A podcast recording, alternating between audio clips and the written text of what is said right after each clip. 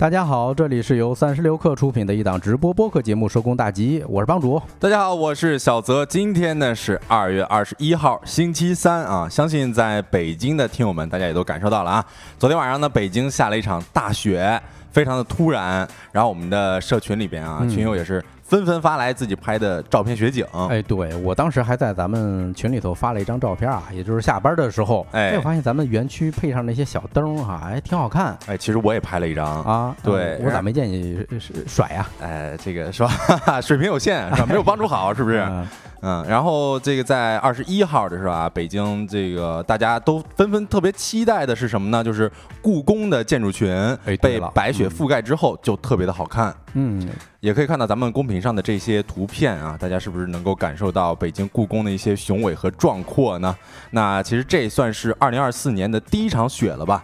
也算是瑞雪兆丰年了。哎，没错啊，嗯，看到咱们昨天甩的照片的人，以及听到咱们今天节目的人了啊，二零二四年一定是一个红红火火的一个年哈。肯定的啊。不过对于南方的朋友来讲，下雪可能不是呃一定是好事儿啊。你比如说今天我看到一个。新闻说，湖北很多个地方都发布了暴雪的预警，包括湖北的襄阳啊、孝感、黄石、十堰、荆门、随州等等。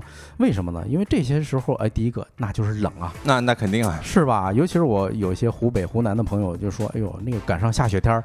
那手上都是长冻疮，不是这一时之间就是接受不了。你看，我是从泰国回来，那边都是夏天三十多度，然后我刚刚回来，今呃昨天呢就下雪了，就感觉哦，这这个反差感实在太强了。对，而且它还会影响一些生产这种工作，对吧？你比如说这个道路运输，或者甚至后有时候这个雪大的呀，它可能啊会把电线压塌。哎，比如说这个，我印象中是零八年还是哪一年，是非常非常严重的这种呃那个南方的大雪。哎，对，所以说最近天气也是特别多变，那大家出门呢要注意安全，同时也要做好保暖以及防御措施。哎，没错，那就进入咱们今天的正题啊，在今天的节目当中，我们哎呦特别邀请了一位美食博主王老师啊啊，他会跟。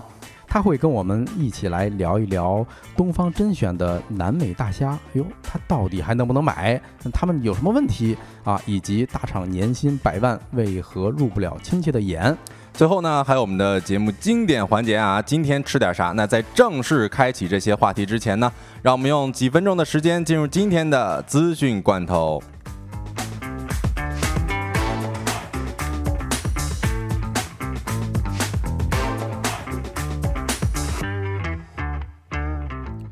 我们来看第一条资讯罐头啊，苹果为适应中国市场，将在 iMessage 中引入 RCS 标准。根据欧盟委员会发布的信息，DMA 将一些企业指定为看门人，而被指定为看门人的企业呢，通常具有强大的经济实力和市场影响力，在广告推送、用户数据、中介服务等方面需要遵守 DMA 制定的一系列限制性规定。欧盟确认苹果和微软未被视为数字市场法中的看门人，这影响了他们在欧洲的业务。约翰·格鲁伯表示呢，苹果公司决定在今年晚些时候为其 iMessage 消息应用程序引入副通信服务、融合通信及 RCS 标准。这并不是欧盟 DMA 立法的结果，而是苹果适应中国市场而进行的转变。苹果的这一决策体现了其在全球市场布局中的灵活性。同时呢，中国工信部对于 5G 消息的发展表示重视。苹果的升级将推动 5G 消息在全球范围内的普及和应用。哎，对我印象特别深啊，应该是零八年左右的时候，iPhone 的第一代它的出现，我个人认为啊，是对整个全球的这种移动互联网发展是有非常大的功劳的啊。嗯，那我们看第二条消息，二零二三年第四季度全球 TWS 的厂商排名，小米排到第三位了。二零二三年的第四季度全球 TWS 市场呈现稳健的增长，小米以百分之五十四的同比增长率跃升至全球的第三。苹果和三星仍保持在前两名的位置。苹果虽然出货量同比下滑了百分之十三，但市场份额仍达百分之二十九。小米通过多种 SKU 的策略，出货量已经达到了五百四十万台。在中国市场，苹果位居第一，小米紧随其后，两者市场份额接近啊。其他品牌如漫步者、华为和贝斯啊也位列前五。呃，有分析数据显示啊，开放式的 TWS 耳机市场份额虽然小。但增长趋势呃依然积极向上，未来发展前景乐观。嗯，我们来看一下第三条消息啊，一月份《王者荣耀》回归全球手游畅销榜榜首，吸金二点三三亿美元。二零二四年的一月份呢，《王者荣耀》仅凭借新皮肤、新赛季等活动，再次成为全球手游畅销榜冠军，吸金二点三三亿美元。当月全球手游玩家在 App Store 和 Google Play 的付费总额为六十五亿美元，下降了百分之二点三。美国市场收入最高，中国 iOS 市场和日本市场分列二三位。我感觉在假期期间，咱们两个应该是没有什么时间玩手游的哈。毕竟咱们在人在外地，已经开始玩起来了。那确实的啊。那看最后一条快讯啊，各地的机票跳水，上海飞青岛的票面价只需要十四块钱。某旅行服务平台的数据显示，春节假期后一第一周，国内机票平均价格环比下降了百分之十五。国际机票均价环比下降了约百分之十，多个目的地跟团游价格较春节前有三到五成的降幅。三亚、北京、云南这样的热门目的地价格出现了腰斩。此外，本周上海飞重庆的机票最低票价为三十一块钱啊，上海飞青岛的票价低至十四块钱，大家没有听错啊！一些特价机票一上线即售罄。那以上资讯整理自 IT 之家、中关村在线、凤凰科技、中新网。稍后回来进入我们的说来话不长环节。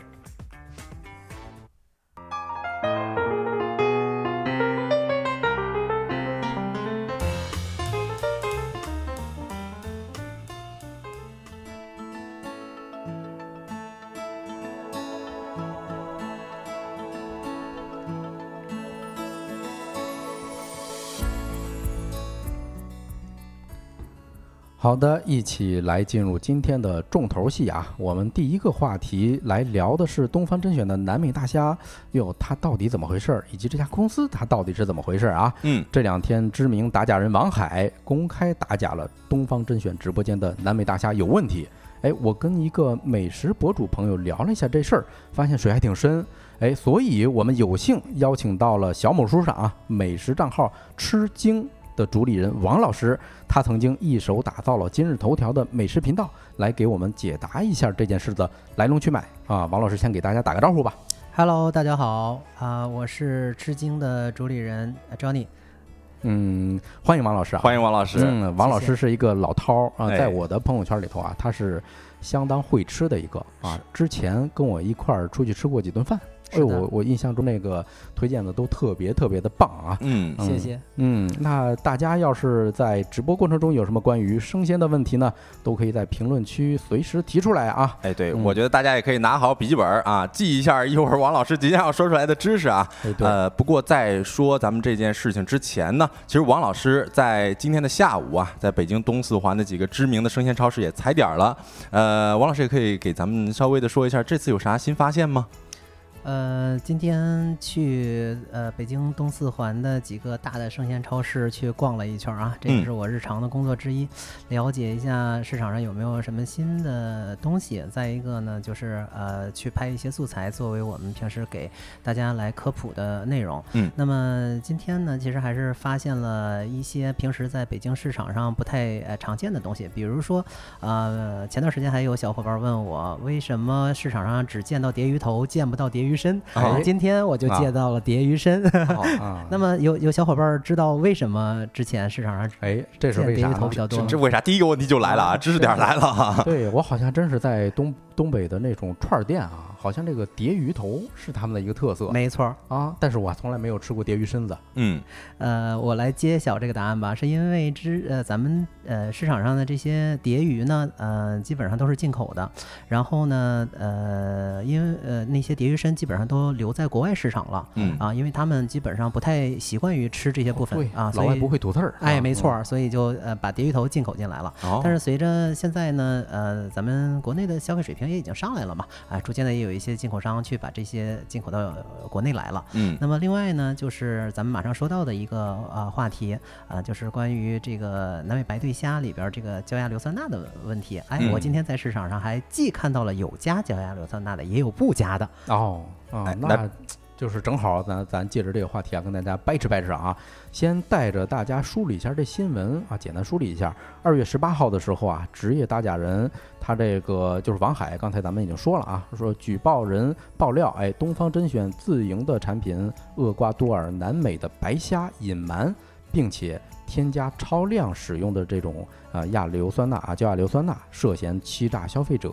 哎，根据王海他发的这视频显示呢，说董宇辉在直播中介绍说这款虾的原产国为厄瓜多尔，他呼吁购买该产品的消费者立刻停止食用，并且建议东方甄选主动给消费者赔，呃赔款，说你花六十亿、六十九个亿啊，买个负责任的形象，他说什么不亏是吧？嗯，对。然后我看比较新的进展是，那个东方甄选直接给报警了啊，说这这批次的产品送检结果是符合国家标准要求的。啊，另外呢，王海方面针对于这个报警这件事儿，他说，哎，东方甄选报的是假案，嗯嗯，那咱看一看啊，就是这个案子它是有哪些细节在啊？首先，我先问王老师一个问题吧，就我去超市的时候，我看进口大虾的品种非常多啊，什么南美白对虾呀，什么海白虾呀，还有什么厄瓜多尔大虾呀，哎，这些虾到底有什么区别？呃，其实你刚才说到的这几种虾呢，都是一种虾啊，都是一种，它们的学名都叫凡纳宾对虾。那么包括市场上还有一些呃咱们常见的虾，呃，包括什么呃这个盐田虾呀，啊，包括这个渤海湾地区呃常说的这种汪子虾呀，还有一些呃借着这个海捕大虾以及呃南美呃海捕大虾，还有这个。呃，青岛大虾这些名义卖卖的，基本上全都是这个凡纳宾对虾，或者说还有一个最简单的辨识的方法，就是你看吧，市场上基本上单价就是每斤三十到六十块钱的，基本上全都是这一种虾。哎呦，这个还是真长知识了哈！但也给我说馋了都。对对，反正这件事儿他争论的有一个点儿哈，就是关于隐瞒添加并且超量使用焦亚硫酸钠。哎，我反正我第一眼看到这个东西啊，我是化学白痴啊，所以我看的时候我都懵了啊。那就先请王老师给咱介绍一下，哎呦，这个焦亚硫酸钠到底是个什么物质呢？它它是干嘛使的？嗯，焦亚硫酸钠呢，它会普遍应用于食品行业啊，包括咱们平时吃的这个饼干啊，还有一些蜜饯呀，还有包括咱们喝的这个呃红葡萄酒里面啊，都会用到。那么在这个冻的海产品、水产品里边，或者是生鲜的，也不能说活的啊，就是呃，在在这些鲜的这个水产品里面去添加焦亚硫酸钠，也是国家允许的，但是国家允许是有范围的。那么具体就来说，就是每一百毫克。每公斤，嗯啊，这在这个范范围内使用是可以的。哦，也就是说，其实啊，还是回到我们之前经常讲的那么一句话：离开剂量，如果谈这这个谈毒性，都是耍流氓，哎，都是耍流氓，是吧？所以这个危害性咱先搁一边啊，先不说。嗯，哎，另外还有一个关键点儿，就是王海在说啊，东方甄选隐瞒并且超量使用，咱拆开讲哈，那它隐瞒指的是什么呢？嗯，呃，隐瞒主要指的是它的外包装上其实并没有提到使用了焦亚硫酸钠，但是呢，根据呃无论是王海团队提供的这个检测的结果，还是东方甄选直播间他们的商品详情页啊带的这个检测结果，其实都是显示有二氧化硫的，而二氧化硫是呃只是使用了焦亚硫酸钠的一个非常重要的证据。哦，之前我们在跟王老师聊的时候，其实王老师也有说，这个加亚硫酸钠是遇水，它就会生成二氧化硫的。没错，嗯，明白。我难怪啊，我经常会在那个进口的红葡萄酒里头看到这个二氧化硫这东西。没错，我还很好奇，我说它它到底是怎么产生的？嗯，原来是这么回事儿。所以我我我总结一下啊，就是其实王海攻击嗯东方甄选直播间的一个很重要点，就是说你有这东西。但是呢，没有标出来，你没标出来，嗯，对，这个是食呃食食品安全法以及其他的一些相相关法律法规不允许的，嗯，你只要使用了，然后就就需要标出来，嗯，那我也有点好奇啊，那为什么说呃，就既然这东方甄选它的那个商品详情页里边其实也有那个二氧化硫的那个残留的标准嘛，啊，残留物，然后这个王海它所呈现出来那个也是有的，那为什么东方甄选它？不承认自己的虾里边是有这个焦亚硫酸钠的呢？我觉得这个可能有呃几种原因啊。嗯第一种原因呢，就是呃，因为东方甄选它本身它是不生产这个虾的，嗯它肯定还是要找一家代工厂，或者甚至还有呃其他中间的环节来给它提供这个虾，呃，也就是作为它的供应链。那么可能东方甄选在一开始收到的这个这个虾啊，或者说获取的信息，这里边是嗯确实没有焦亚硫酸钠的，嗯但是在后续的生产过程当中啊，由由于种种种原因、种种考虑，那么将硫酸钠被添加了进去，哦但是没有及时的通知这个呃东方甄选的团队啊。那么另另还有其他的原因呢？呃，就比如说。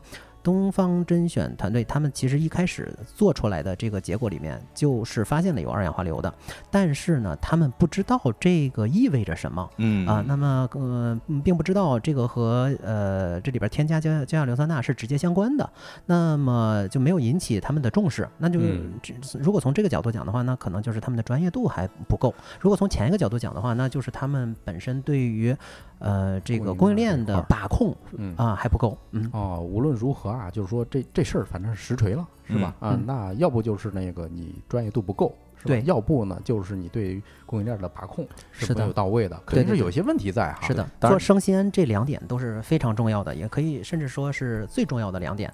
嗯，当然这也是咱们的猜测了，是的，对吧？呃具体是如何，那可能也得看后续官方的一些手法了没错。啊。那也想问一下，就是咱们这个超量是有哪些标准啊？是不是就是像王老师刚才所说的那个焦亚硫酸钠在海水、虾蟹类当中使用量不得超过零点一克每千克？啊，是的，然后这个其实国家是有相关规定的，在嗯二零一六年大概是八月的时候，然后当时的国家卫健委它呃发了一个公告，然后包括焦亚硫酸钠在在内的呃有一些这个可以用于食品的添加剂嗯啊，也统一发了这么一个公告，它们可以被应用为是应用在什么范围，然后以及它的用量应该控控制在多少啊，这个我们都可以在网上呃查到相关的这些呃文件。嗯，明白。嗯呃，我们也是看到了非常多的文章啊，你看像新浪科技，它就提到了一个细节啊，我给大家也是简要的说一下，就是在二月十九号下午的时候呢，有知情人士透露啊，举报人也就是王海团队，他们送检样品重量是一公斤，然后与这个东方甄选长期售卖的是一点六五公斤规格的白虾，它不太一致。然后他报告的信息呢，也并没有体现出来东方甄选产品的信息，所以有些人就认为说，这是不是有可能送检样品并不是东东方甄选的这个产品？然后王海他所展示的这个二氧化硫的残留呢是零点一五五克每千克，而在这个报告详情页，也就是东方甄选的报告详情页里边呢，说二氧化硫的残留物呢是量是每千克零点零二二零千克，呃零点零二二零克是符合国家标准的。嗯，对，差别就在于哪儿呢？就是说现在他们在打嘴嘴炮啊，就是呃呃，东方甄选自己公布的这检测结果，嗯哎，有有这玩意儿，哎，但是呢是符合国家标准的，就是刚才王老师提到了一个啊，每一千克你不能超过零点一克，对吧？对哎，东方甄选这个是符合的，但是呢，王海提供的这个检测标准，哎，说你不符合，啊，大概是这么回事儿。对，但他们这个送检的样品重量是不一的，所以有人就怀疑它到底是不是东方甄选的产品。嗯啊，也想问一下，呃，王老师是怎么看这个的？到这个到底会不会影响一些检测结果什么的？呃，是这样的，就是呃，首先呢，呃。在在我了解的啊，就是像王海团队他们这样的打假团队，一般他整个的呃证据链会做的嗯相当的完整啊，哦因为也也是为了避嫌嘛。嗯比如所以说他们一般会怎么做？呃，比如说他们从一开始是呃嗯收到或者是在购买的过程当中啊，嗯那么或者说网购收收到这个货开始，那么他们就会全程的去录像啊，嗯那么把把这整整个的取样的过程、送检的过程都会拍下来，以免遇遇到一些质疑嘛。嗯啊，所以呢，这个我觉得呃大家应该应该可以嗯放心。嗯然后呢，再一个就是出于这种法律方面的考考虑呢，王海团队应该不至于说去去做做这个调调包啊，这当然是我个人的一个一个猜测哈。那么呃，但是这个事情可能发生在什么环节呢？这个问题发生在什么环节呢？呃，就是呃，对于生鲜呃食品来说呢，它的每一个批次其实可能都会有一定的差异。然后这也是做生鲜的非常难的一点啊！你嗯这你这个批次，比比如说我们吃水果，那么你这呃这一批的苹果可能跟下一批的苹果，它只只是摘的时间不一样，甚至它在一棵树上，然后只只不过它的位置不一样，那它可能就会呃口感和和糖度都会有差异。那么像这种南美白对虾，那么它也不是一个标准的产品啊。即使我们尽量是照着标准的呃这个方法去去养殖它，但是你上一批次跟这一批次的也未必是一样的。嗯对对对，所以就也有可能是这个方面产生这样的问题。明白啊，反正现在成了一个罗生门了，对吧？就是没错大家都在公布对自己有利的这么一个证据，是的但到底事实是怎么回事呢？目前反正没有一个呃最终的一个结论，可能我们，让我还真们再得等一等。拭目以待。对，让子弹再飞一会儿啊！对嗯我看那个我们的热心网友啊，这个刘彤，他在刚看了一下东方甄选的直播间，哎，瞅瞅，哎，说那个东方甄选还在卖啊，还有这个虾这东西，哎，这时候我其实还我还挺好奇的啊，也许啊，我猜啊，如果你一下一下大规模的全下架，反而呢，说明有问题。哎，显得你心虚是吧？哎，那他现在有可能会做哪些呃措施啊？是吧？还敢卖这虾？嗯，我觉我觉得他现在可能呃在做进一步的检测，嗯啊，甚至可以呃多抽出几个样品来，然后去去做这个检测，因为在这个呃，这比如说胶亚硫酸钠之类的这种保鲜剂在使用的过程当中呢，其实也会遇遇到呃产生一些问题，比如说撒的不匀哎，啊啊，对，那么跟做饭撒盐一样是吧？有的人边儿咸了啊。对对对啊，那那这种可能性也是存在的啊。嗯虽虽然说呃，就是可能性比较小，但是可能性也是存在的。嗯啊，嗯，我我刚看那个前面还有一问题啊，嗯就是说那个问王老师去不去京深，这应该啊是非常、经常去，是吧？是的啊，其实去那那个地方应该买海鲜应该是质量靠谱一些吧？呃，那个地方水更深。哦，啊是啊吗可能还不如像咱们去一些比较大的，然后专门做生鲜的这种超市更靠谱一些。哎呦，那你看，等会儿咱有一个非常重要的环节啊，就是到最后呃王老师会给咱解释一下，就是解答一下有哪些挑海鲜的一些技巧，怎么买哎，大家期待住啊，期待住啊。那咱接着聊啊，就是嗯，昨天我跟你在沟通的时候啊，就是聊了几次南美大虾的事儿，嗯哎，你当时就很感慨的发了一句说，生鲜啊，真不是谁都能做的生意。嗯，所以我就确实，哎就记住这句话。这那到底生鲜是一门什么样的生意？它它难在哪儿？生鲜是一门相当要求专业度，嗯呃和对这个呃供应链把控度的这么这么一门生意。嗯嗯，首先呢，就说专业度。嗯，如果说你连这个东西它叫什么，应该是怎么样都不知道的话，那你在整个的这个环节当中，你怎么样去把控它的品质呢？嗯，对不对？？你连标准都没有。对那么接下来就是这个呃供对供应链的把控把控能力，因为呃这些农产品，无论是水产品也好啊，还是说这些水果也好，那么我们很少有去自己去种的。那么作作为一个生鲜的从业者，更更多的可能是呃中间的环节，或者说最最终的这个经销商。嗯嗯，那么，如果你对呃这个生生鲜行业，如果如果你对这个呃供应链啊嗯去把控的不好的话，那供应链今天给你送这个品质的，明天给你给你送那个品质的啊嗯，他他做这些事情有恃无恐。啊，那么就就会产生呃相当大的问题，嗯、就会产生你这个呃品质波动非常大嘛。对，那这些在食物当中都是，呃，都是呃产生过的。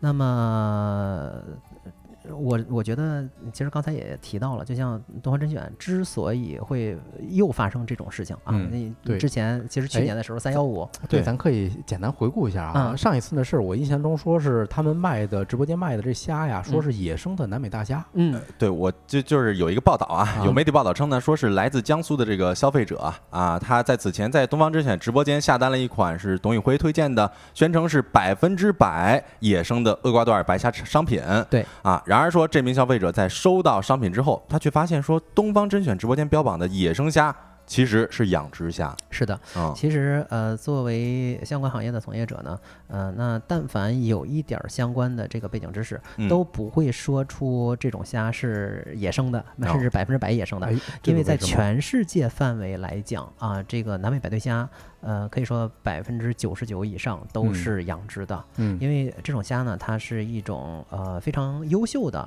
呃这个对虾的品种啊，嗯它可以适应的盐度范围非常广，可以适适应的温度范围也非常广，所以就是在全球范围内，甚至在淡水当中，这种虾都是可以养的。嗯啊，但是呢，就是在不同的这种环境下养殖出来的虾啊，那么包也包括不同的养殖方式，嗯呃，高密度的、低低密度的，那么养出来的这个虾品质是差异非常大的。这个一会儿咱们在最最后也可以给大家来分析一下。好的，嗯，哎，就就就是，其实近几年也是频频出现这种直播带货、选品质量安全的问题嘛。嗯然后我觉得食品安全肯定对于咱们民生来说是一个非常大的啊、呃非常重要的事儿。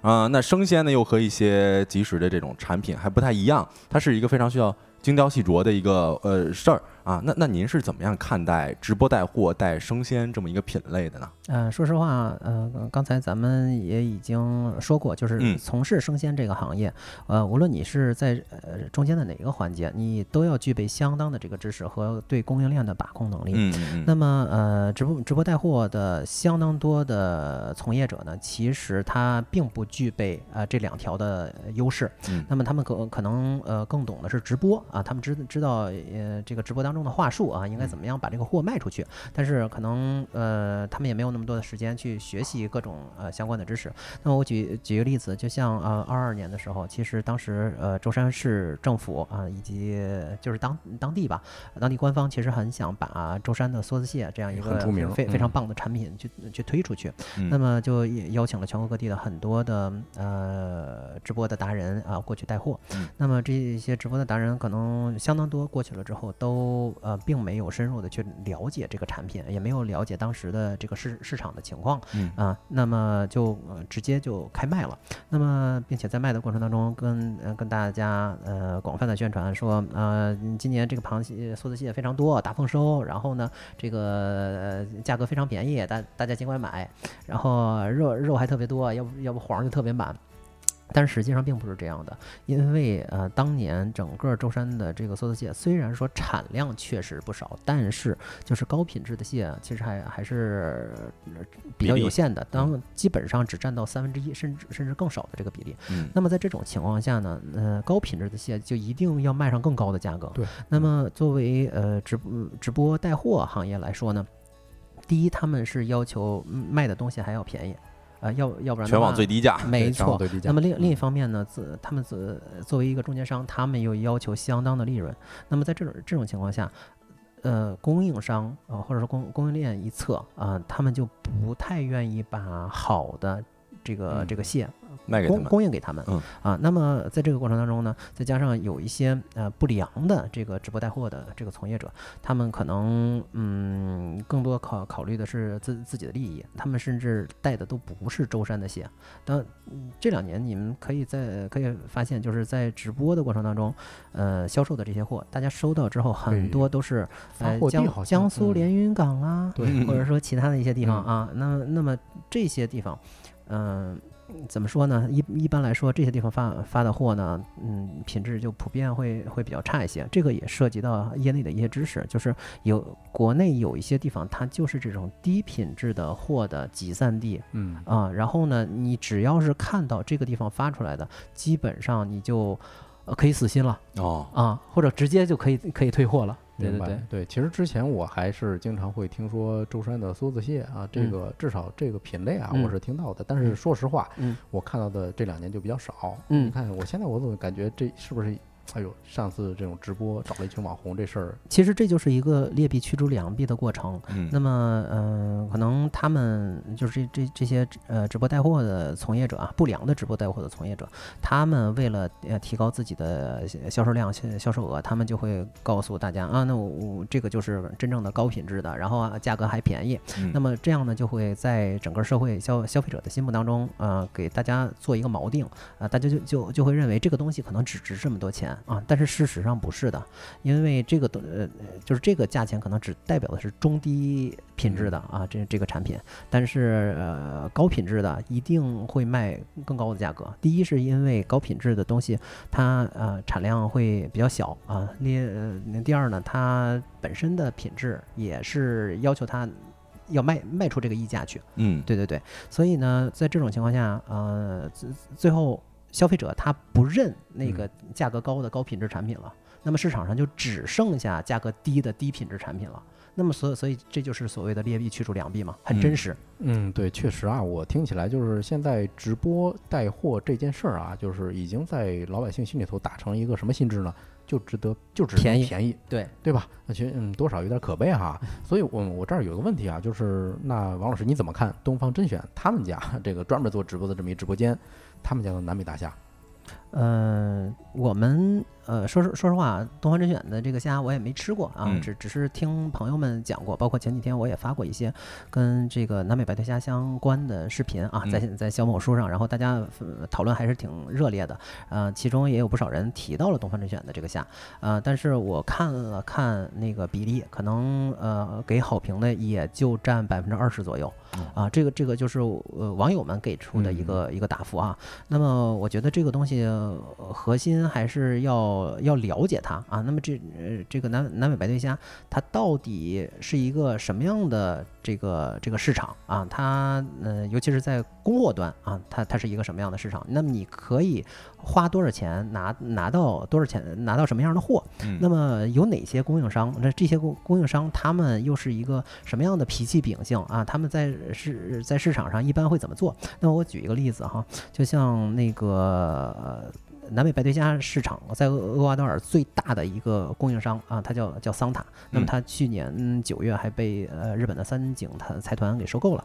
然后呃国内有好多的消费者看到报道之后就会说啊，那嗯是不是日本人要搞破坏，然后要通过它来向中国输出这个这个核核污染的虾啊？我说我说这个其实大家倒大可不必担心，因为因为咱们有有海关，嗯然后有进出境的检验检疫啊，那么不不合格的这些产品肯定会被打回去的。那么根据呃这个实实际哈，呃咱们海关每年也都有相相关的这个检出的这些不不合格的虾呀或者其他一些产品都都打回去，所以在这个层面上大家是不用太担心的。但是大家需要担心的是一个什么问题呢？比如说啊，就刚才说的这个桑塔，嗯、它嗯、可以提给你提供定制化的服务。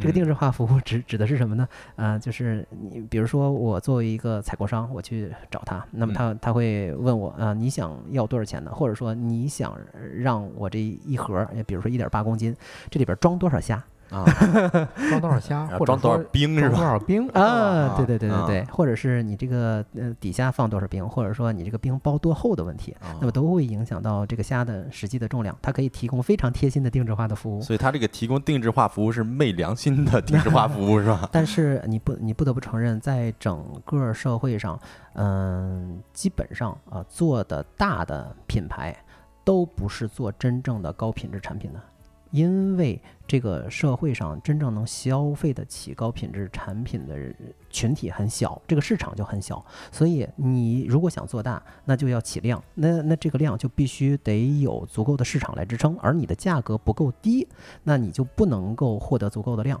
而你的价格要低，那你品质就一定上不去。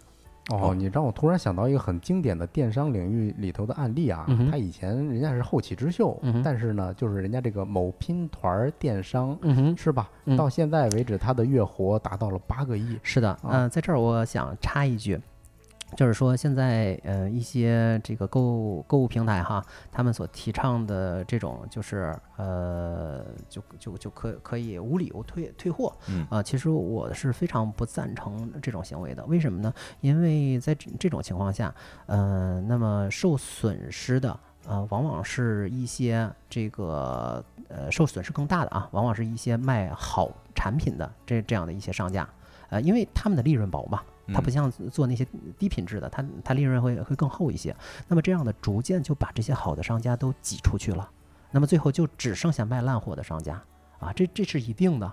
所以呢，消费者看似在这个过过程当中，呃，他占了便宜啊，短期内占了便宜，其实长期来看，大家都是要吃亏的。嗯，行，明白。那咱们再拉回来这件事儿啊，就是像这个有业内人士认为，就是随着直播的快速的发展呢，好像头部直播间被打假已经成一个趋势了。你看，也有像王海这样的职业打假人。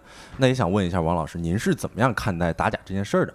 嗯，其实呃，在我看来呢，就是中国目前整个社会，呃，或者说具体到中国的商业社会，其实是非常缺乏信任的。呃嗯，但大家买什么东西，你你没觉得你买什么东西更多的还是不看广告，而是看身边人给你的推荐？为什么呢？因为跟身边人之间有这个信任在，他给你推荐，你才能才能够相信。嗯，那么直直接去看呃花花绿绿的这个广告，就是因因为之前的种种的这种呃不良的行为啊，这种劣币驱逐良币，已经让大家不敢轻易相信他人，所以整个社会的这个交易成本啊运运行的成本是非常高的。嗯那么呃王海他们在如果是在这种呃法律的框架内。呃，去做这种打假的事情，我觉得是有助于呃去呃改进改良这个社会风气的。啊，因为他打假之后呢，这些不良的商家，他嗯，应该还是有相当部分会收敛一些的，并且呢，在这个过程当中，他们其实也在向公众传递一些比较准确的、比较更比较科学的这个知识嗯啊，那么也会带动一部分人。你比比如说像我昨天晚上其实就连夜写了一篇关于这个呃东方甄选的南美白对虾以及东方甄选到底有没有问题的这个文章，啊。你你也可以说我是蹭热度哈，但是呢，呃，我我发现其实这两天相关的这个内容也不少。其实，在客观上，它是促进了大家对于这样一些产品的认知的。嗯嗯，明白。我其实某种程度上跟嗯这个王老师的观点是一致哈，就是我在想，有本事，哟，你别让人家打出来假是吧？这不完了吗？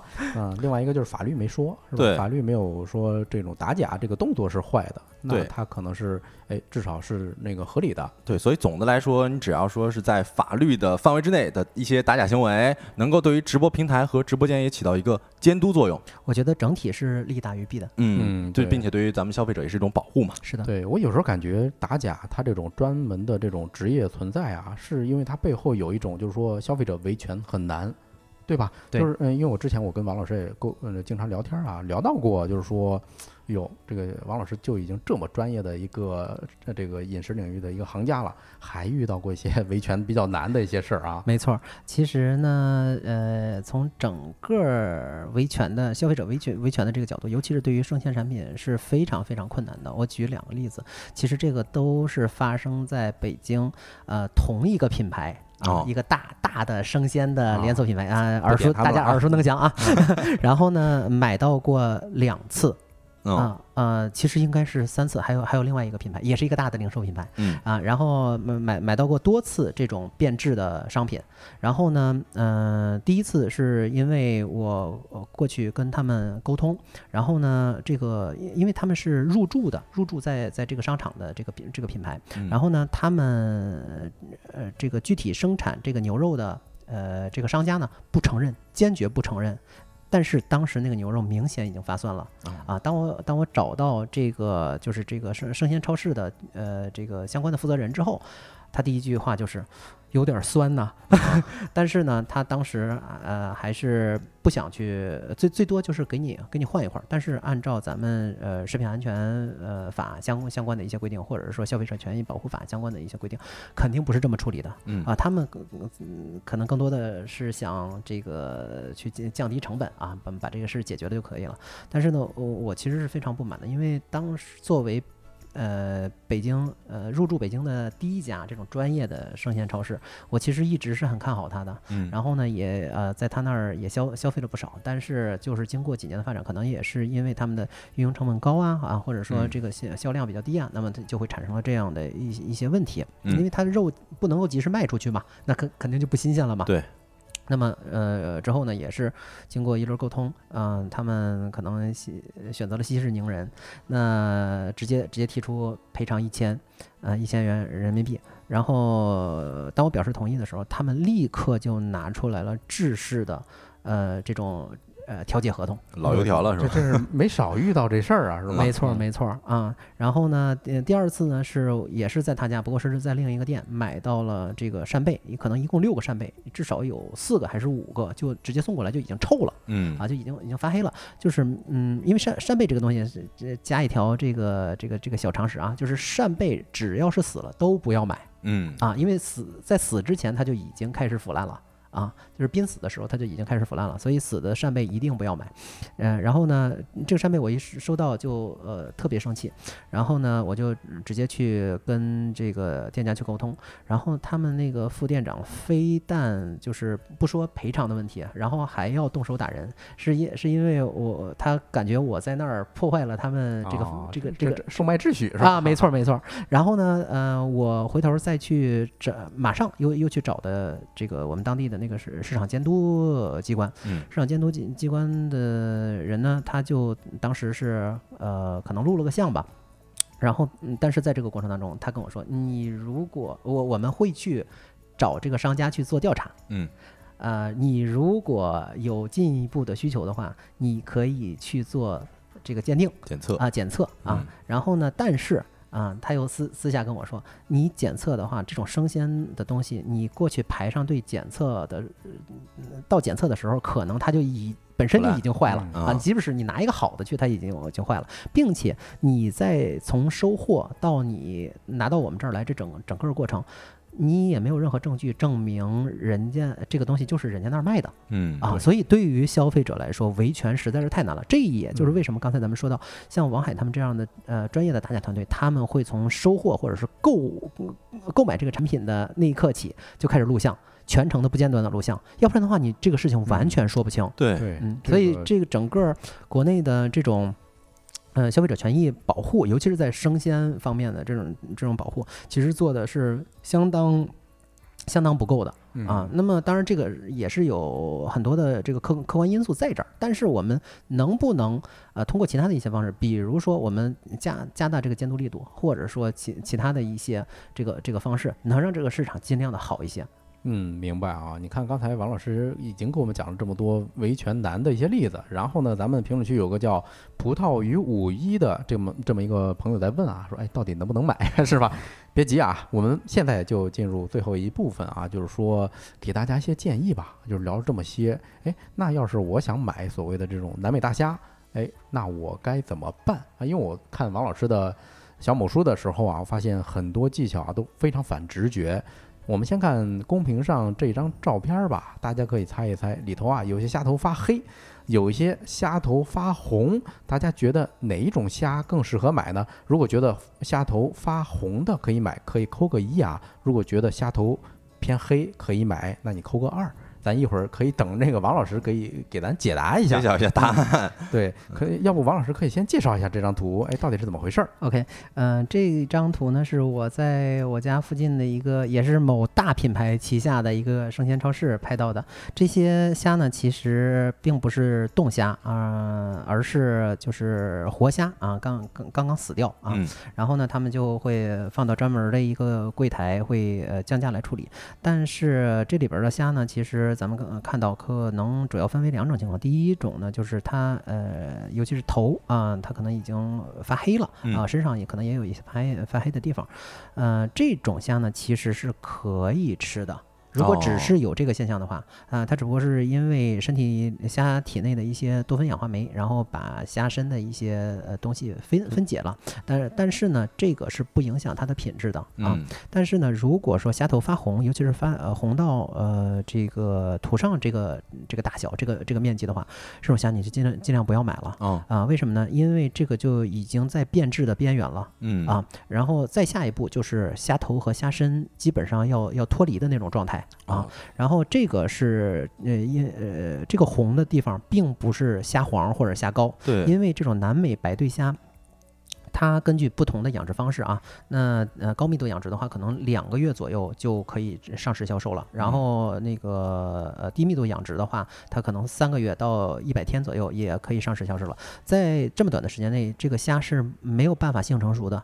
然后呢，嗯它也就没有办法去产生这个呃虾子，哦产生产生虾卵。所以这个黄的东西呢，它其实是是虾头里边的它的肝胰腺。嗯肝胰腺是给虾提供能量啊、解毒啊这样这样一些功能的。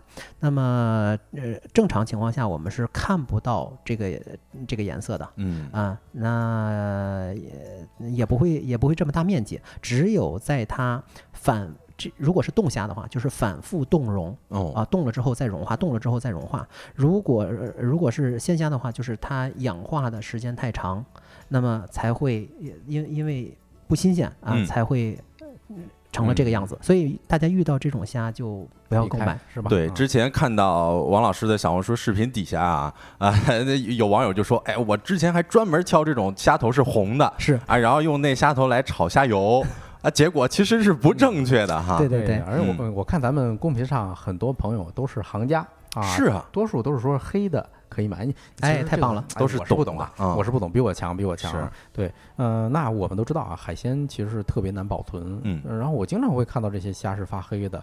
那正好说这种虾，它会这种怎么说呢？嗯、它有哪些保存的方式啊？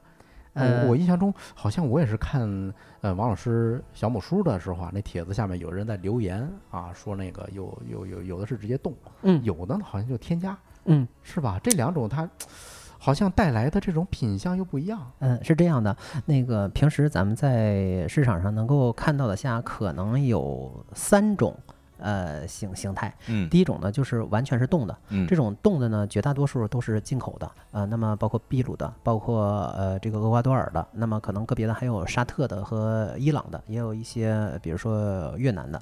那么这里边呢，厄厄瓜多尔的是量最大的啊、但是整体来看，那个品质最好的应该是伊朗和沙特的啊、大家可以呃关注一下。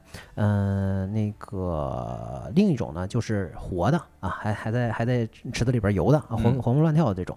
这种呢，嗯，咱们刚才也呃说过，就是它养殖的方式其实也是不一样的，有的是低密度养殖的，呃，低密度养殖呢，可能就是呃，尤其是在呃北方啊、尤其是渤渤海湾吧，那么可能有一些汪子虾，或者是南方他们称称为盐田虾。这种呢，就等于是在呃海边儿啊、挖了一些虾塘，然后从呃引引到引海水到这个虾塘里边儿，然后呢，并且可能还会有一些海日常的海海水的交换。那么在这个过程当中呢，就有一些海水里边的微生物啊能够进来，那么成为这些虾的食物。嗯、养殖的过程当中呢，可能就以这些微生物为主，让虾自己去去呃。去捕食捕食啊，嗯那么在这个过程当中呢，虾也会得到充分的运动嗯啊，嗯，基本上不给它做呃人工的饵料的投喂。那么这种虾呢，它可能就是体质更好，再一个在盐水的环境下来生长的话，这个虾也会更具海鲜的味道，更具鲜甜味儿。嗯那么也有是在内陆啊，包括新疆啊嗯都有，就是呃淡水啊或者是咸咸淡水养殖的。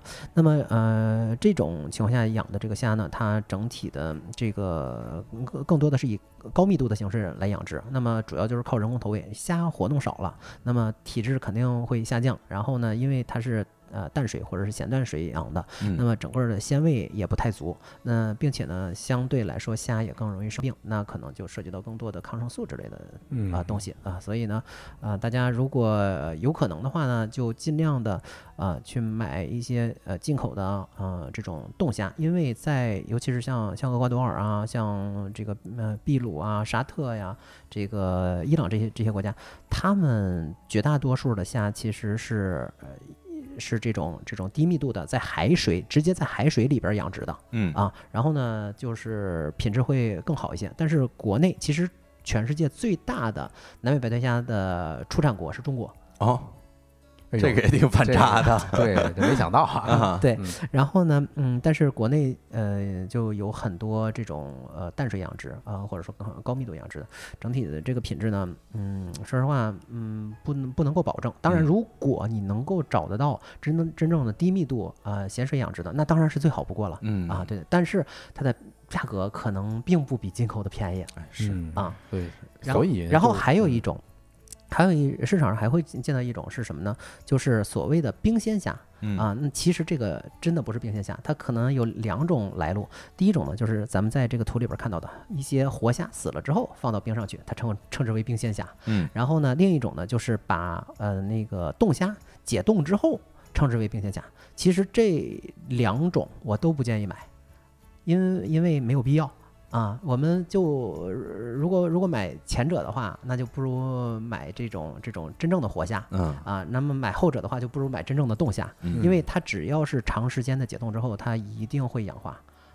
啊。然后我们除除了看呃，如当然如果你会看下头的话啊，那那就看看下头，一看它只要发红了，我们就不买了。嗯啊，你你毕竟有一些消费者他还是着急嘛，啊，我就想回家马马上去做，对啊，那么这这种情况下，你就你就买买这种呃这种这种还在化动的啊，哎是嗯明白啊。所以啊，总结一句话，就是如果咱们想买所谓的南美大虾，是不建议买活虾的。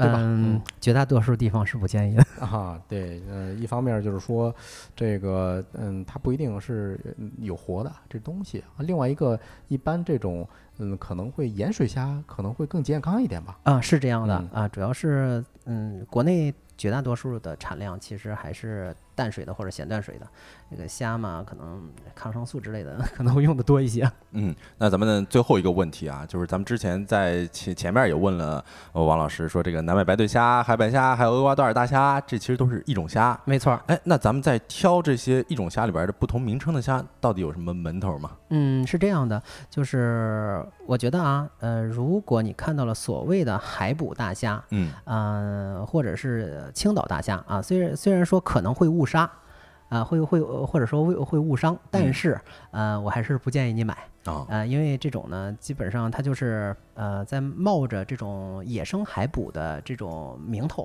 啊、嗯其实卖的是这种养殖的虾啊啊。对于这种商家，我就觉得是一个 不太实在的这这种商家。嗯那么我们可以买的是什么呢？呃，比如说标着是这个盐田虾嗯啊，这种相对来说会保险一些。然后呢，最保险的其实还是去买进口的这些啊，嗯就是刚刚才咱们说的那那几个产地，它上边可能会标着是呃呃南美白对虾啊，然后呢也可能可能标的是所谓的厄厄瓜多尔白虾嗯啊，对对对，然后你就主要看它的产地吧，嗯，名字不是作为一个主要的参考因素。哦，嗯，明白啊。嗯尤其是那个配料表里头这个焦亚硫酸钠，其实如果是符合国标的这个标准没问题，嗯对吧？这种是可以买的是的，啊。好，那要不咱这个话题就聊到这儿。那嗯后续大家有什么疑问的话啊，也可以关注一下王老师的小某书账号啊。刚才有朋友在评论区问呢，说 ID 是什么呢？啊，另外一个朋友已经回了，说是吃惊，吃就是吃喝玩乐的吃，惊呢就是九阴真经的经，经络的经，对，啊 是的啊好，那以后呢，也欢迎王老师再遇有一些这个关跟食品行业相关的一些这个热点的时候啊，也欢迎王老师再次做我们的嘉宾嗯好的，啊。非常感谢王老师嗯来做客我们的节目。嗯，好，那这个话题就到这儿。下一个话题跟大家聊一聊大厂年薪百万为何入不了亲戚的眼。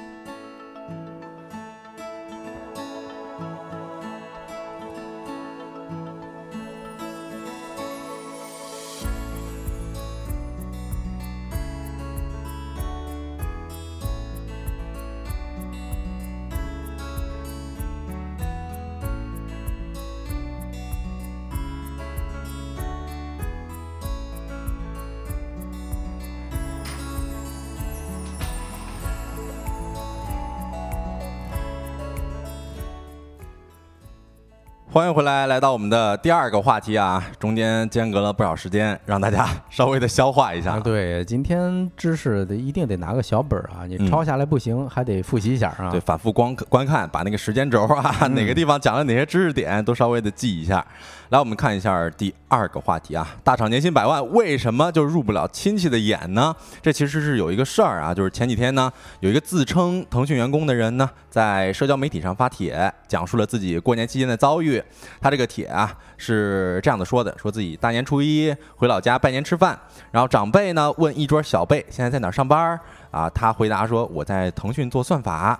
长辈们一阵沉默，哈、旁边呢，啊、的孩子呢说他在县政局，呃，县财政局啊，然后长辈们纷纷喜笑颜开，竖起大拇指，哎呦，这孩子出息了，出息了啊！哎呦，你说这个事儿得让多少互联网行业的从业者梦想破灭啊，对吧？你说这个鹅厂啊，还有阿里，这都是整个行业的怎么说呢？当红炸子鸡是啊啊，top 级的啊。那你说这些大厂回去之后还得不到尊重，对这，心里头该多难受啊！哎，是，甚至有人就怀疑说，哎，难道我这年薪百万还不如公务员的稳定收入吗？对啊，对，当然这只是自己己的一个怀疑了嘛，咱们并不是在拉踩哈，但其实这并非。个例啊，因为许多在大城市、大企业工作的年轻人都有类似的遭遇。你看他们在外面拿着那些高薪，但是呢，在家乡得到的回应就是，哎，还还不如那些，是吧？错啊。然后相反呢，那些在体制内工作的人，拿着稳定工作的人啊，就成为了亲戚眼中的人生赢家、香饽饽了，是吧？那大家有没有类似的例子？如果有的话，也可以在评论区跟我们分享一下，帮助有这样子的。遭遇嘛，这个我忍不住得分享一下哈。哎，我人生中的第一个老板，就是我在北京的时候第一家公司，嗯，他是青年才俊啊，就上大学的时候就已经月入百万了。啊，不是，呃，是月入百万，月入百万，哎，没错，他大三就自己买了法拉利。那个这么一号人啊，然后在北京创业呢，也是有所成就吧？嗯，哎，就是有一回我们闲聊天儿，就说起来这种呃所谓的职业的这回事儿了。他来自于一个什么省的？哎，那个省呃，普遍对于什么老师呀、什么这个公务员啊，是相当看重的啊。莫非是啊？咱不知道啊，不说了啊，不说了啊，反正就当时他跟我来一句说。你知道吗？我今天我都我都这个地步了啊！我老丈人总觉得我没正经工作，啊 吃饭不让上桌。哎呀，这这个这个过过头了，啊！是是，哎，这个老板微信可以给我推荐。没有啊，其实我之前也看到了这个网友的例子，说这个去年呢在互联网大厂工作啊，年薪呢是九十五万，还有零有整呢。说买了一后备箱的礼品，花了好几万。说去女朋友家见父母，结果呢聊天的时候啊，说得知自己在私企工作啊，那这个。呃，丈母娘啊，就是对他爱答不理的啊，受了一肚子气。而今年呢，跳槽了，哎，成功入职了国家电网。说元旦的时候就去女朋友家，说人还没到家门，然后叔叔阿姨都不动筷子，说一直等到他来了才开席。说这变化，这反差实在是太大了哈。哎呦，这人间悲喜，你说来的就是这么迅速啊？哎，是。那你说这态度如此鲜明的反差是为什么呢？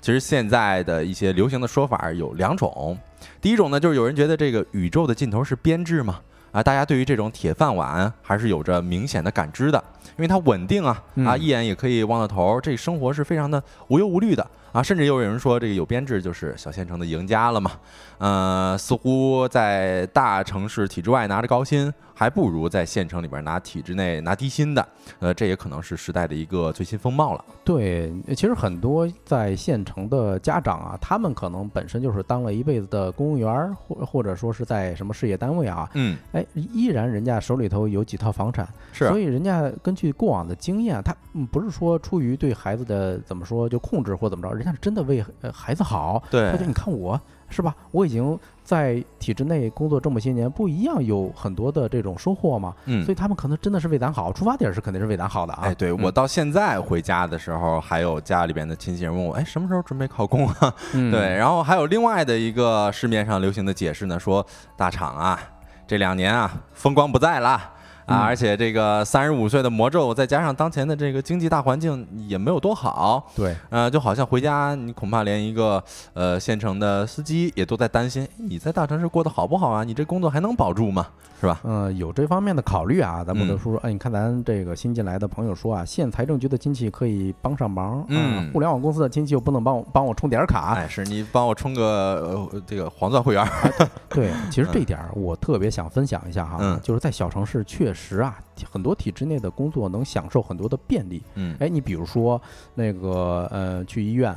那如果需要看病或者需要做手术的时候，嗯，一定是你在体制内你认识相当多的人脉，他就是比你安排的靠前。是的，这个实实在在的啊。那不得不说有很多这个便利啊。你看人家拿到手的东西是没有太多的，但是这个人脉东西没有办法用完全用钱钱来给你展示出来。哎，对，这个其实咱们之后也会聊这个问题的本质啊。对，另外一点儿，我觉得再深挖一下，哎，大家不光说是这个享受很多便利。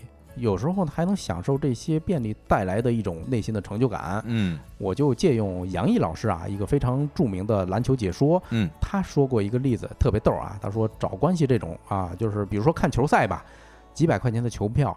能走正常渠道买，有些人就得托关系。哎，为啥呢？就是显得自己托关系，是吧？是。然后呢，晚上花一万块钱请别人吃饭，对，咱有 面啊儿，就是咱不用走那个，比如说拿个小程序，然后你还得吭哧吭哧搁那支付，嗯咱直接找关系就行了。就是那些人就享享受这种成就感嘛，哎，像帮主说的。嗯嗯，对。那其实这个问题的本质啊，咱们刚才帮主也已经点到了啊。然后还有呢，其他的呃，像是认知不平衡，这其实也是非常重要的一点啊。就是在我们眼里呢，可能会觉得大厂员工年薪百万已经是一个人人人生赢家了，对吧？啊相当相当厉害了，对一个嗯很成功的人生范例了。但其实呢，在亲在家里的亲戚看来，就是他们并不了解我们口中所谓的，比如说在腾讯做算法，这对啥意？你你什么算法？你搁这儿算呃这个什么呃会计啥的？对啊，腾讯养企鹅的人是吧？呃，对呀、啊是。然后你看，像咱们群友居说亲戚没有年薪百万的经验，他说的比较直白哈。还真是啊，哎，对，你看，对于一个不了解的东西，亲朋好友他也不知道你要作何反应啊。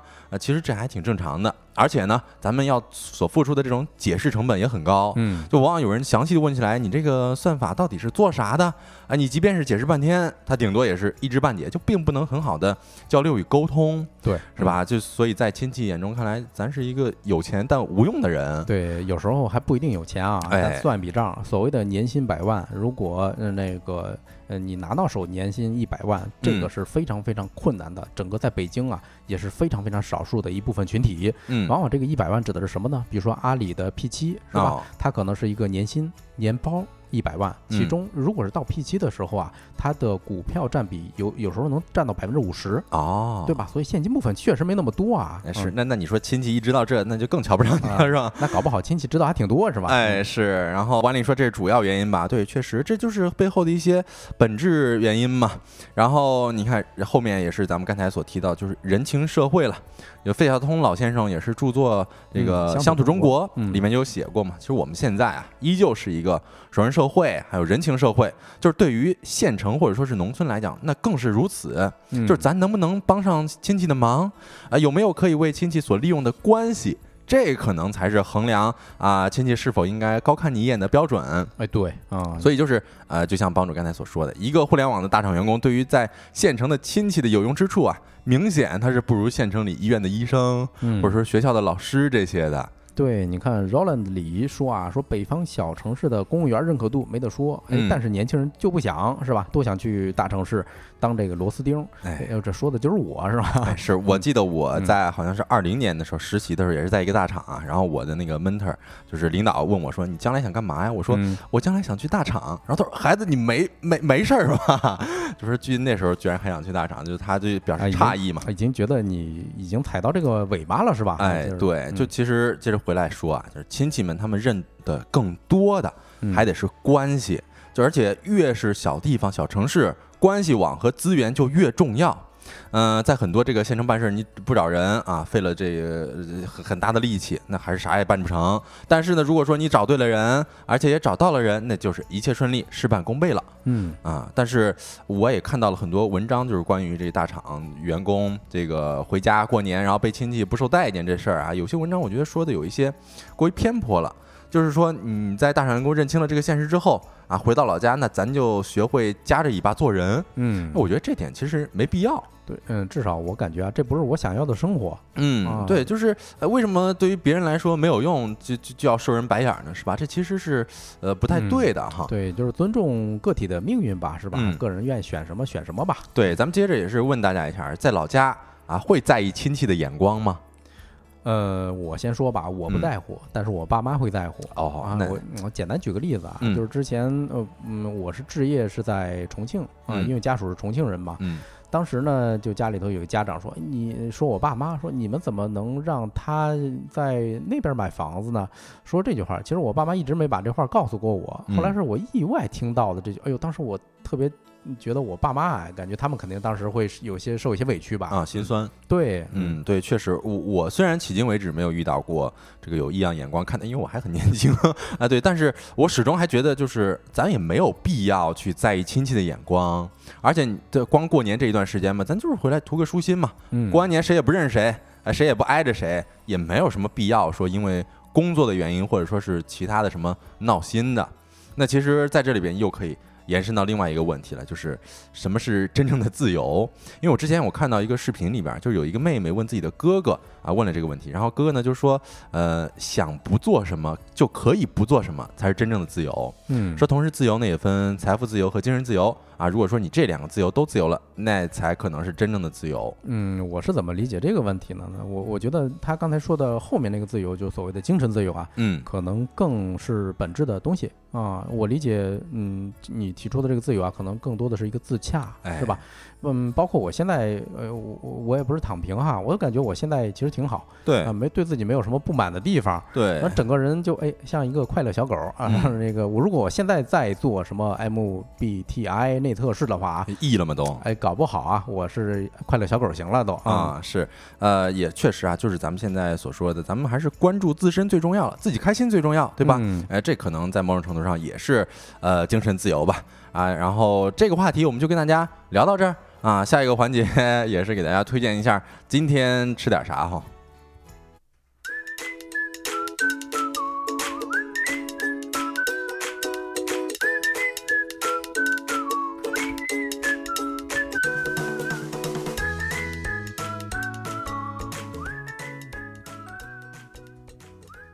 好的，欢迎回来啊！我看郑说啊，不爽直接断断亲 是吧？最近关于断亲的这个新闻有很多，嗯啊，那咱看今天吃点啥呢？刚才不是讲虾了吗？是吧？哎今天咱推荐一道虾扯蛋啊！